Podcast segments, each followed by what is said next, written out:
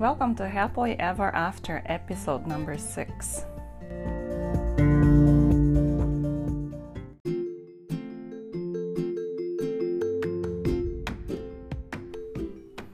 こんにちは大人の女性がモヤモヤした現状から抜け出すお手伝いをしているファイナンシャルライフコーチゆりです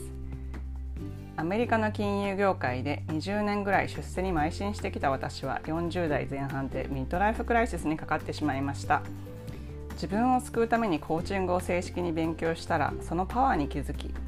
同じようにもがいているけど抜け出せない状況にいる女性の手伝いをしたいと思いました。NLP とマインドフルネスを使って潜在意識と潜在意識の両方にアプローチし自分のやりたいこと行動そしてその行動を支えるお金の関係を明らかにして前に進んでいくコーチングを提供しています。このポッドキャストでは女性のお金キャリア家庭との両立自己実現などについて私がカリフォルニアで実際に見て経験してきたことなどを踏まえながらお届けします。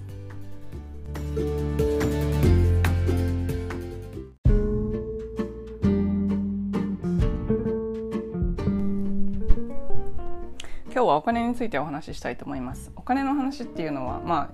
あ、日本でもそうなんですけどアメリカでも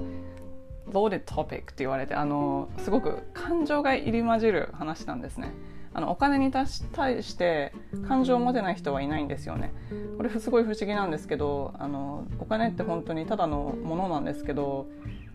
あの必ず感情が付随してるんですよね、まあ、ニュートラルな人も中にはいますけど、まあ、どっちかといったらネガティブな人がほとんどでポジティブな人が少数派っていう感じですねなのであのよくお金の話をするのはあの下品だとか、えー、お金持ちは信用できないとかそういう感じのことを言われるんですけどあのそのお金の話をしようと思ったのはなんかもうお金と引き寄せの関係お金と内面との関係についてすごく考えることがあったので今回これを取ることにしました。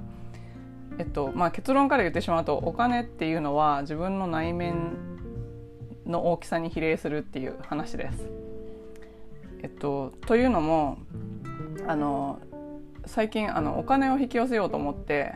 実験をしたことが3ヶ月ぐらい実験したんですけどあの意識的に、えお金を引き寄せてみようと思ってやってみたんですよ。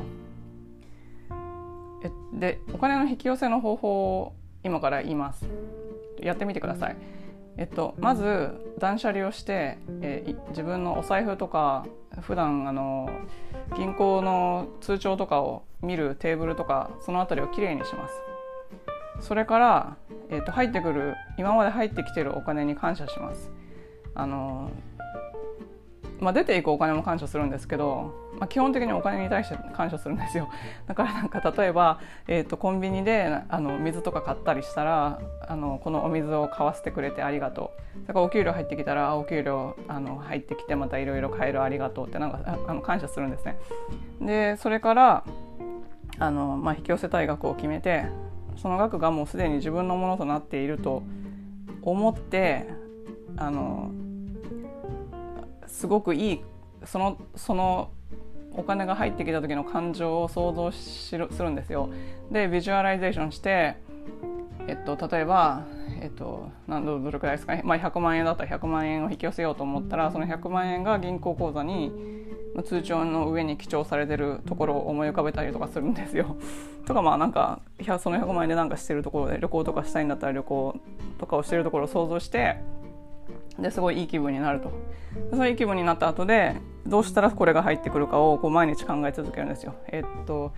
なんか確かトニー・ロビンズのやり方だったら、えー、そのお金が入ってくるようになる方法を1日3つ10日間考え続けるんですよ。それ考え続けてたらそのうちアイデアが出てくるんでそのアイデアを実行したらお金が入ってくるこのプロセス自体は絶対にあの正しいプロセスですだからこれをやれば必ずお金は入ってきますただ問題なのはいくら入ってくるかっていうことなんですよえっとそのえっと私が100万円引き寄せようと思って1ヶ月100万円引き寄せようと思って、まあ、引き寄せるんですけどえっとそこにはこう何て言うんですかね理由があるんですよ私が100万円引き寄せられる理由は。それはまず、えー、自分がなぜ100万円を引き寄せようと思ったかですよね。なんで100万円なのかっていうことなんですよ。なそなんかっていうのはそれは私が普段100万円っていうものがこう動いてるのを見慣れてるからなんですよ。だからあの例えばえっと私の会社ではあの金融本業が金融なんですごい大きい額が動くんですけどスプレッドシートとかあのパワーポイントとかで、まあ、そういう金額入力したりする時があるんですけどそしたら、えっと、パワーポイントなんかだともう1桁が1 million なんですよ。1 million っていうのは日本円で言ったらまあ1億円以上なんですけど、えっと、それが1桁のくらいでそこからどんどん大きくなってきてでまあその額が大きい時時は billion とかに行くじゃないですか。そでそうやってなんかこう頭の中では見慣れてる million なんですけどでも自分があの1ヶ月20 million 引き寄せようとか思わないんですよね。っていうのはねですね自分が見慣れてないからなんですよそういうお金がこう入ってきたりするの。結局なんか自分の想像というか自分の頭がそこそそれそれほど大きくないっていうことなんですよ。でそれにすごい最近気がついて あのなぜこれ以上引き寄せられないのかと思ってはたと気がつけばあそうか自分はそれそれ以上引き寄せられると想像してなかったからだということに気がつきました。えー、でこれはあのもう世の中の法則というかなんか外の世界を変えたければまず自分の中身を変えなきゃいけないっていうのがお金にも完全に当てはまってつまり自分の中に入ってくるお金っていうのはその自分の器の大きさに比例してるんですよ。でその器の大きさが何で決まるかっていうとそのお金に持ってる感情というかそれプラス自分自身自分に価値がどれだけあるかって信じられるかっていうことなんですよね。っていうのはあの結局お金が何かっていうとある価値とある価値を交換する時の媒体になるものじゃないですか。っていうことはその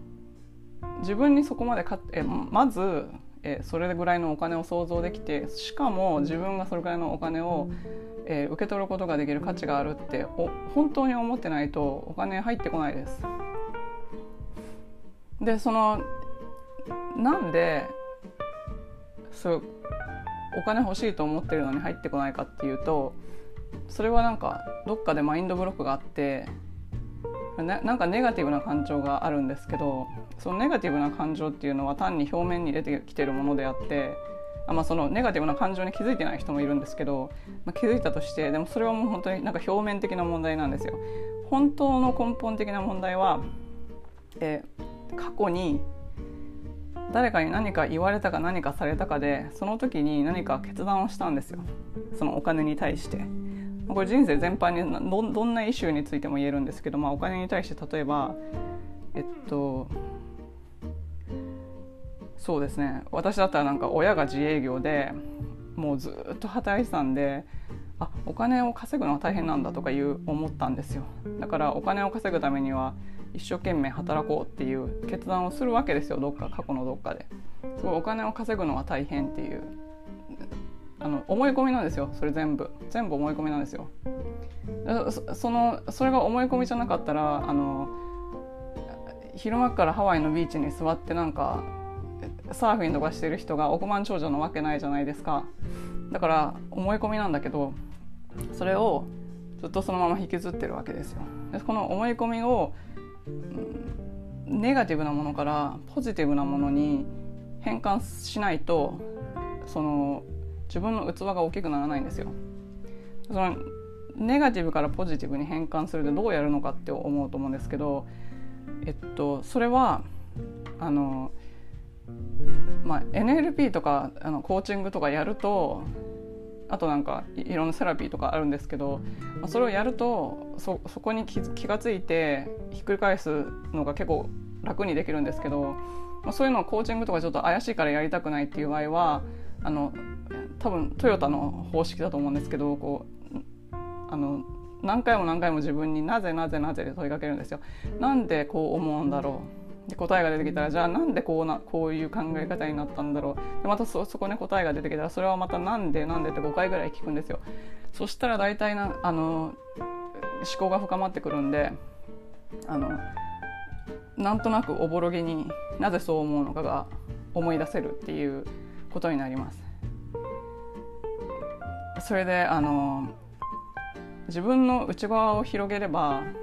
外のものがも広がってくるっていうのは、まあ、お金だけじゃなくて人生全般に関して言えるんですけれども、まあ、これちょっとそうですねその自分が想像できるようになってでしかもその受け取る価値があるって考えるとその自分が世の中に与えられる価値がもっと大きくなってそこに人が集まってきてその人たちがお金をくれるんですよ。まあ、そういう仕組みなんですけど、